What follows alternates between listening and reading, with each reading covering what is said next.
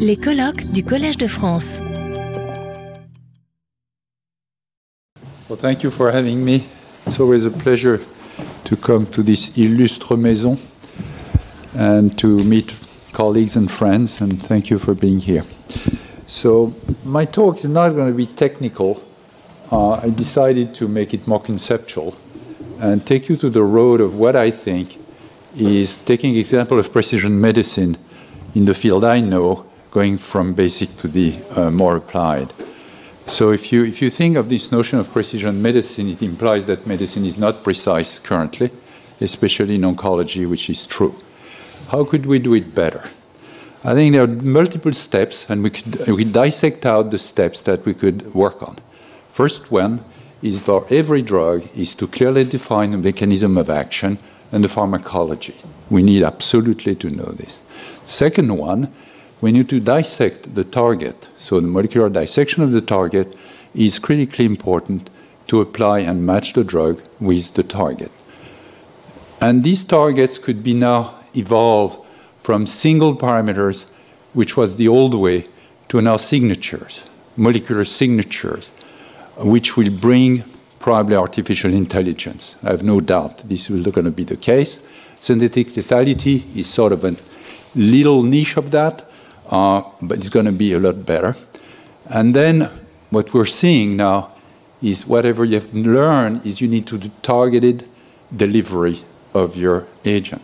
Precision oncology started with surgery, radiotherapy, chemotherapy could follow.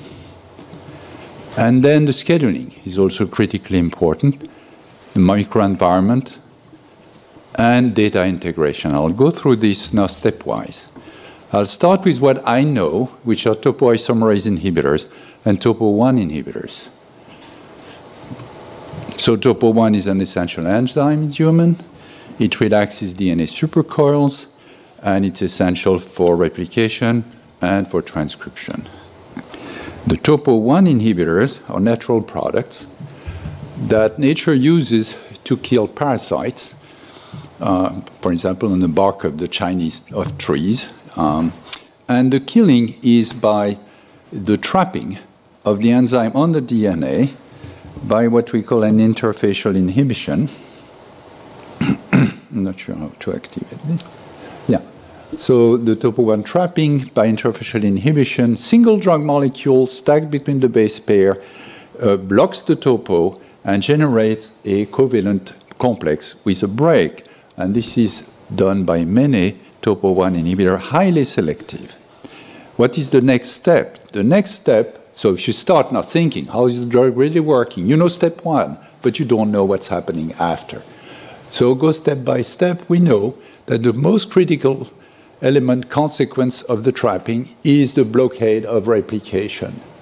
If there is no replication, there is basically no toxicity. So the collision between replication and the topocleavage complexes leads to replication associated breaks, fork reversal, and then downstream to stress response and replication collisions.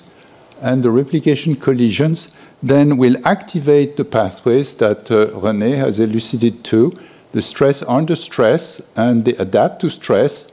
And I will talk about some of the stress response that are less known, so the Schlafen 11, BRCA, which will be taken uh, later after my talk, ATR, and PARP. so I think assuming we have accomplished step one, we understand what the drug is, we understand what the drug does as far as we can tell, now we need to match and then you go in the molecular dissection and you match with molecular defects. So there are things that are intuitively obvious uh, based on our knowledge, such as BRCA mutation. And then for the topo1 inhibitor, it became obvious that is it the case? In fact, it is the case. You could match the drug with the tumor specific defect using rational thinking based on model systems.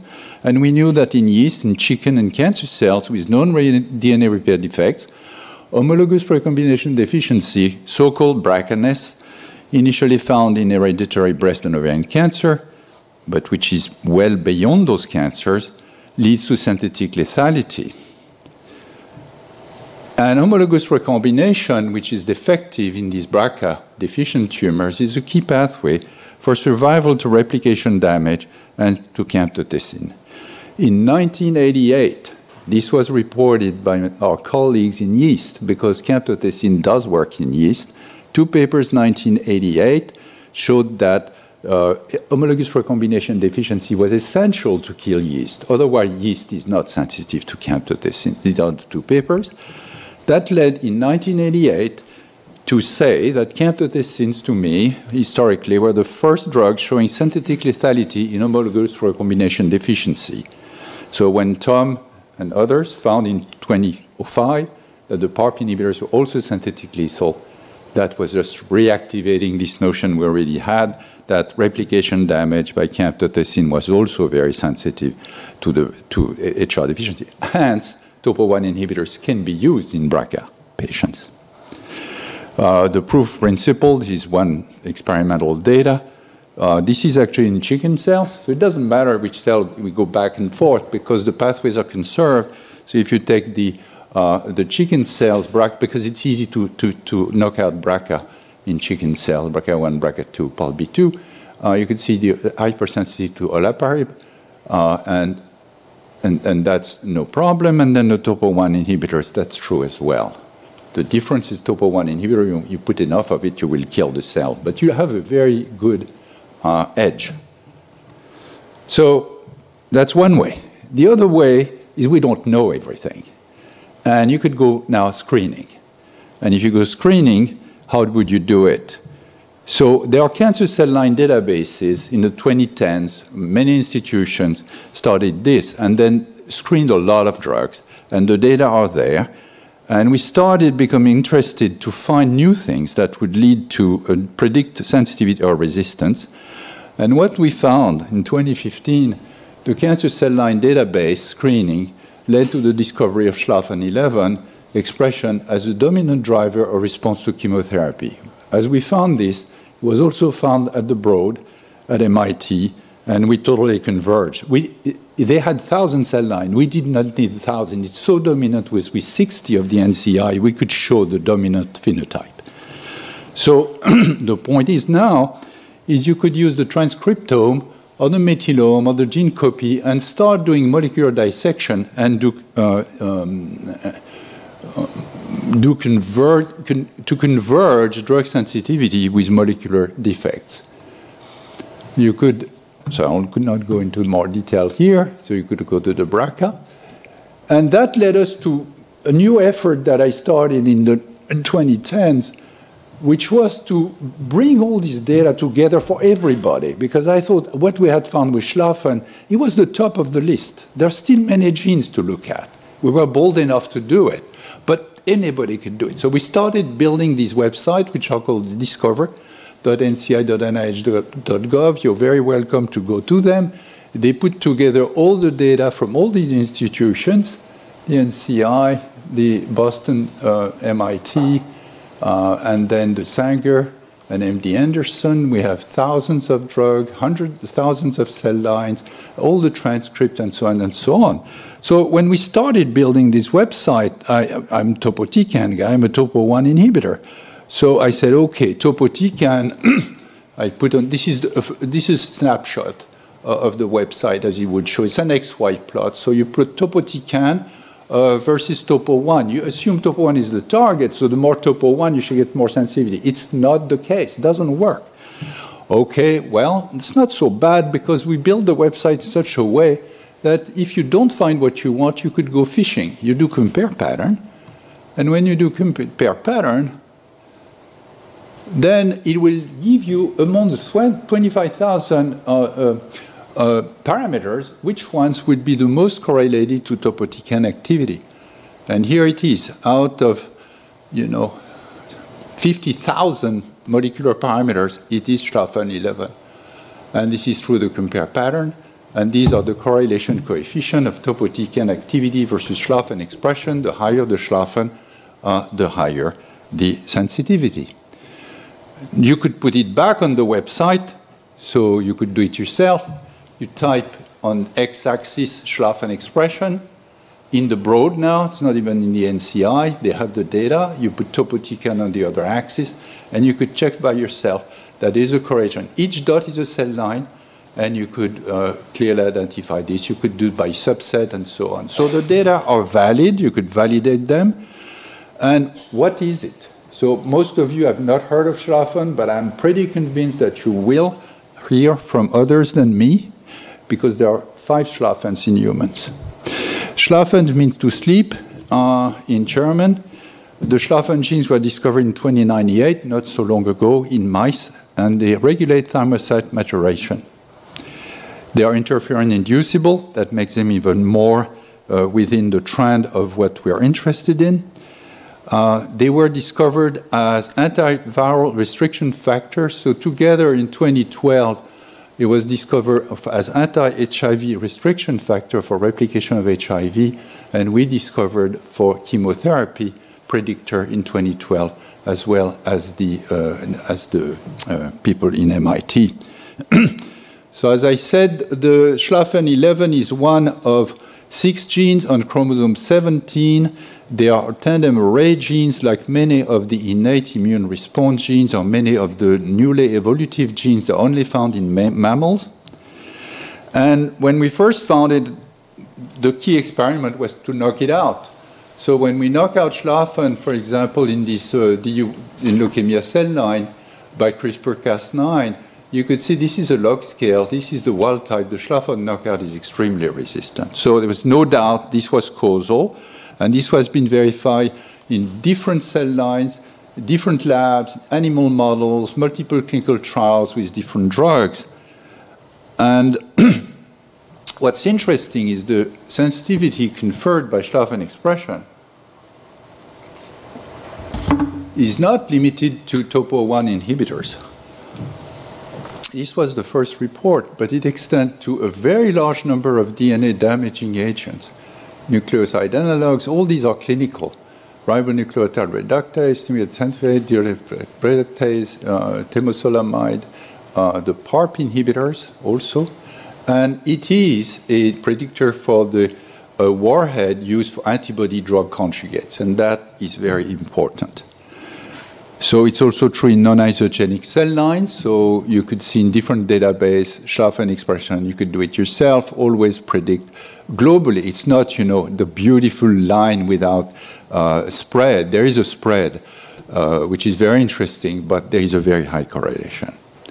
So what does it do? It does several things, but I'll point out to this regulation of replication, which may deal with what René was talking about, about the uh, replication checkpoints. Uh, so when during replication, you have first the licensing with the ORC and the MCM binding, and then the firing of the origin by activation by the DDK and CDK, binding of CDC45, then the replication force can start and elongate and they go to termination. Usually this process is always regulated by ATR and CHEK1 and WEE1. So if cells are going too fast, then they activate ATR, CHEK1 and WEE1, and they slow down. But they don't block the cell replication, they just orchestrate it. What Schlafen does is different. It's a killer. As soon as it engages, upon replication stress, it will irreversibly inhibit both the firing, the licensing, the firing, and have impact on ATR. It's a Swiss Army knife, and, and I, I, compare it to P53, and you will see later why. Uh, but for replication, it has multiple ways to achieve the goal of regulating cellular proliferation in the face of replication stress. But simply put, when you have replication stress, the cells activate ATR, which puts transient replication arrest by regulating homologous uh, recombination, cell cycle arrest, origin firing. But Schlafen, on the other hand, will block everything. It will open chromatin. So these are the publications over the years uh, that led to this dissection and taking each of these blades out of this Swiss Army knife. So these are the publications, Chrom opens chromatin, blocks the CMG helicase, and degrades CDT1 for origin firing. Why is it like P53 in a way? When? Because it's a guardian. because it kills cells if they are not behaving properly. Two, because like P53, it's about 50% of cancer cells do not express SLFN 11. So they put it off because that allows them to grow. And this is true in many databases. This is the NCI 60 database, the Broad MIT and the Sanger. There are thousands of cell lines. It's a bimodal distribution. No expression, expression. And it was not found before because it was intimidating, probably, but also because many of the cells that everybody uses for screening are actually SLFN negative, including all these cells, the ones that René has talked about, like HCT or HeLa, MCF. So, all SLFN negative, you cannot find it. It's true in small cell lung cancer. And if you look in TCGA, there is a broad range of SLFN expression tumor tissue. And for me, this was very reassuring because if you want a biomarker, you have to have a biomarker that has dynamic range. A biomarker without dynamic range is very difficult to handle. But here you're talking logs. Logs are RNA-seq. You see the spread. So all these tumors here are high SLFN. Many, many of them turn it off. They're here. Each point is a single tumor sample. So if you have a variety of patients of the same disease, breast cancer, if they are high SLFN, likely to respond to chemo. If they have no SLFN, not likely. Can you measure SLFN? Very easily. We were very lucky that uh, the, um, the biotechs developed the antibodies ahead of us. I don't know why they did it, but the antibodies work very well. And you could see the black and white. So, for example, these are uh, the NCI small cell lung cancer collection none of these cells express SLFN, but these express very high levels. So it's pretty much black and white. There is a high range of expression in the cell line, positive, negative. And the interesting thing, too, is when we plotted the protein expression versus the uh, transcript for each of the cell line, there is a very good correlation between protein and transcript. Meaning that for the clinicians, they don't have to have the immunohistochemistry. They can't do it. They could just use RNA-seq. It's likely to predict the, the, the, status. Indeed, if there is no uh, transcript, there will be no protein. But if there is high transcript, very likely there will be protein. Now, this has gone beyond. Uh, in, in many countries now, SLFN is being evaluated in the clinic. Uh, in SLFN negative cancer, what's interesting, it's often in the stroma, and I find that fascinating because that's probably the connection with the immune system. So there are many publications coming up and going on and going on, and hopefully it will provide validation and then use for the patients. Now, could we use it to guide treatment? Probably, and there is, to my knowledge, limited for now, protocols including SLFN as a selection marker. It's usually part of the deconvolution of the clinical trial. But let's see if we use SLFN to guide treatment. First, you take the tissue, circulating tumor cells, you do genomics or immunohistochemistry. If SLFN is high, which is uh, about 50%, you could go right away to the DNA damaging agents. And that'd be fine. That'd be plausible and logical. If SLFN is low, then you have one way to go is you could just use ATR, CHEK1 and WEE1, or you could reactivate SLFN because it's usually turned off by epigenetics by HDAC inhibitor, EZH2, or DNMT inhibitors. So you go back here and then combine with topo inhibitors. So the point is that when cells are SLFN negative, they are very sensitive to the combination of topo inhibitor, PARP inhibitor, killing agent, and platinum with ATR inhibitors. I'll just show you some example. So the reason is that if the cells are SLFN positive, they will just kill themselves. If they are SLFN negative, if they are replication stressed, they are totally dependent on ATR CHEK1 WEE1. So if you block that, then you get synergy after you induce replication stress. So these are examples of such. This has been published now just to that I'm not showing you data, so I'm just going to show you the publications that are validated by my peers. Uh, that this is clearly this was the first publication.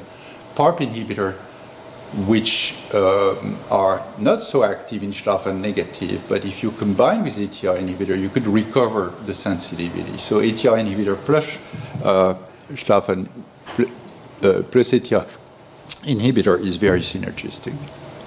We push that on because in our branch, I'm fortunate enough to have the clinical component for the small cell lung cancer and with, uh, with, with our colleagues, we could show that therapeutic targeting of ATR uh, could produce durable regression in small cell lung cancer with high replication stress. And this was for those that were especially Schlafen negative. This is our model system where you could see the synergy. This is a, a recent uh, ATR inhibitor from Merck, and we are now doing it with the newest ATR inhibitor from Merck, oral inhibitor. Very nice synergy in Schlafen negative. Now, so I've gone that far. I want to go one more step, which is in the topo 1 field and in many fields. I think what's coming up and going on is now the tumor targeted delivery. And I'm so hopeful and so pleased to see this coming up. And I'm so pleased because it deals with topo 1 inhibitors and gap scheduling. Indeed, prescribing therapy only to those patients who will respond effectively depends on tumor molecular signature. Indeed, if a patient is, is, is BRCA, Schlafen high, uh, sure, should respond to topo 1 inhibitor, PARP inhibitor, cisplatin, gemcitabine. If they have no uh, MGMT, methylguanine methyltransferase, and they are mismatch repair proficient, they should respond to temozolomide. But to do it right, you just want to limit toxicity to normal tissue and minimize side effect that's the goal of targeted delivery. And in the field of antibody drug conjugate, I updated this table yesterday with the newest paper of cancer Discovery. And these are all the topo 1 inhibitors that are used in antibody drug conjugates with the different antibodies that are used to target to the cancer cells. So you could see approved Onivyde, Enhertu, which is Daiichi Sankyo and AstraZeneca, Trodelvy, also approved. These were approved very recently, and the approval list keeps going. And we have clinical trials in our branch with several of these compounds, the, the Pharma. There is another one here, the PEN, the PLX, which is now, it's a PEG, but that's also tumor-targeted delivery, and this one. Now, having targeted delivery for me is an incredible uh, opportunity. So the targeted delivery, oh, that's interesting. Um, so is possible with topo 1 inhibitor for one reason. They are not as toxic as the alkylating agents or the tubulin inhibitors, but they are toxic enough uh, to, to do the job. And they are used as warhead with exatecan and SN38. So the, the good thing with tumor targeted delivery, which we started to explore and propose uh, some time ago now, is to do the gap scheduling. What we refer to, we call that term gap scheduling. The concept is the following. If you have a tumor-targeted TOP1 inhibitor, TTI, what happens when you inject the drug uh, every three weeks, you're going to peak in the normal tissue and it will disappear. So the topo-1 cleavage complex will happen in normal tissues, but they will be uh, labile. In the tumor, the, uh, the, the drug will stay and produce persistent topo 1 cleavage complexes. So you make a gap here, and now you give the DNA damage, uh, uh, the DNA uh, damage response inhibitor, and you give it orally. So the patient can go home and take, let's say, a, a PARP inhibitor or a CHEK1 inhibitor or other drugs uh, to, to do it during this time and you could repeat the scheduling. So this has been proposed, and now we're doing, doing it in the clinic. So moving on on my, on, my, uh, on my scheme, and to finish, I'm not going to talk about the microenvironment because I'm no expert, and there are a lot of people who are really good at this. But I'm going to talk about data integration because in our branch, I could do the pharmacology, I could do the drugs, I love the drugs, but I came from the clinic how do I communicate with the clinicians? How could they use all this information? And so following our first effort in 2000 to make this database for cancer cell line, arguing that if you could figure out how the drugs work in cell line, you should be able to figure out in patient, Then we moved on from the NCI to the 1000 cell line CellMiner CDBs at 2018. Then we moved on to the small cell that was in 2020. So all these things are available on the Discover website, so you could go at your own leisure. Then we just released the NCATS, which is the screening from the NIH. And then we're doing the sarcoma now, which should come out hopefully this year. And what should come out this year is the patient omics, the tumor mine. So now what we're doing, we're collecting all the samples in all the patients, and then we put these patients in the same type of database, and then we have an output. This is a collaboration between the NCI, other institutes at the NIH, and outside universities where we get the data, so we get the gene expression by RNA-seq, mutation, drug response, clinical feature, methylation, copy numbers, and we could do on the website all these analyses that you can, you will be able to do at some point when we get this published. Uh, the tumors we're dealing with in our group are limited to particular rare, relatively rare tumors, uh, including small cell lung cancer, but a lot are neuroendocrine tumors. So the way uh, the, the, the, output is, is like the cancer cell line uh, output. This is a screen capture for the website. And here what I'm doing, each dot is a sample, and they are labeled by the origin of the tissue. And I was just curious to see whether the Ki67, which um, the MKI67 code Ki67, which is a very widely used proliferation marker in, in, in oncology, a topo2A, for instance, it's beautiful. Topo2A, it makes sense. I mean, this is used for replication. And you could see here the tumors that are highly proliferative, small cell lung cancers, each sample, versus the less proliferative, which are these, these blue samples, or the adrenal uh, gland uh, ACCs that are much less proliferative. And then you could do anything you want. So if you, for example, are very interested, or what's also interesting for Ki67 because RNA-seq is done routinely, I was curious to compare Ki67 immunohistochemistry with transcript because you hear often that transcript don't correlate with protein. I think for a lot of situations this is incorrect. This is just one example for Ki67, patient data, immunohistochemistry versus RNA-seq, and you could see the correlations are pretty good. And they are not extremely precise, but precise enough, in my view, better than what we do now. You could now start exploring for drug response. For example, you know drug transporters are very important. René knows that. The, the, Dutch groups have been very much ahead on that. So there are two big transporters, ABCB1 encoding MDR1 or ABCG2, BCRP. And now if you could fingertip, you just type the gene.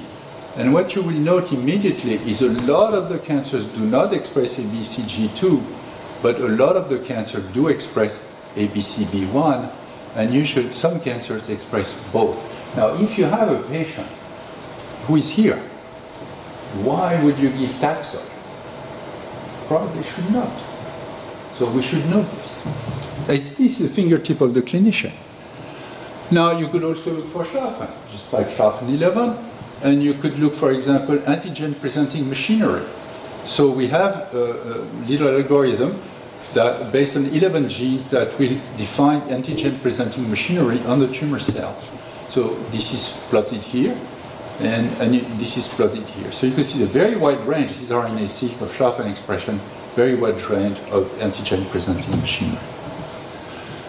On the website, this also correlates any gene of your liking in this case it's Schlafen 11. This is on the website with survival for your particular sample set. And you can see here for small cell lung cancer that the patients who have high Schlafen expression do better than the patients that do not because they are treated with chemotherapy.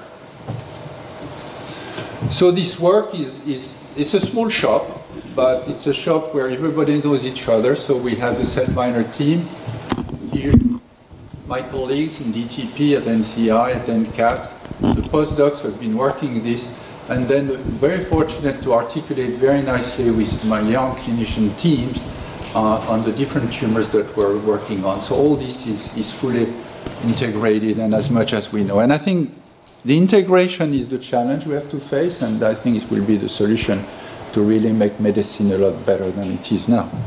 Thank you. Thank you very much, Yves. Retrouvez tous les contenus du Collège de France sur www.college-de-france.fr.